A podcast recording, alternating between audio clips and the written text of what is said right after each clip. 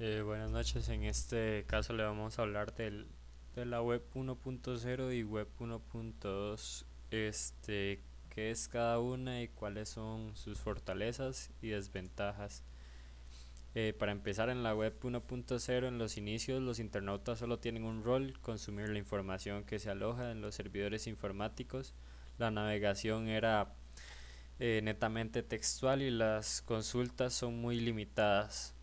Cuando aparece el lenguaje de programación web HTML, Hypertext Markup lenguaje, este se hace más atractiva la organización de los elementos que se visualizan en la pantalla. Sin embargo, las interacciones seguían siendo muy limitadas porque el usuario solo podía leer la información y no comentarla. Las ventajas de la web 1.0 es la exposición al mundo entero a través del Internet.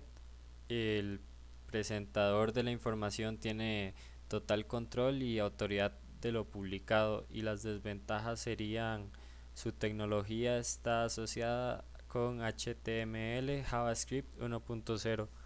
La comunicación es pasiva, no, es, eh, no se permite retroalimentación pérdida de la oportunidad de tener acceso a información relevante y no se, no se conoce inmediatamente la reacción del público en la relación a la información compartida.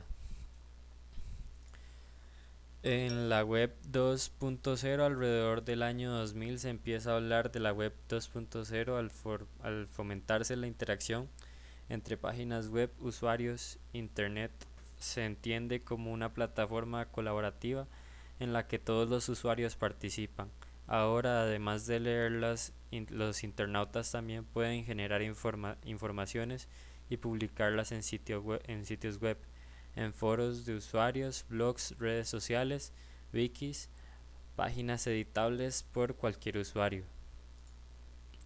Las ventajas del, de la web 2.0, el software legal no hay que preocuparse por licencia alguna, disponibles desde cualquier lugar, multiplataforma, funcionan independientemente del sistema operativo que se use e incluso se puede acceder desde cualquier dispositivo.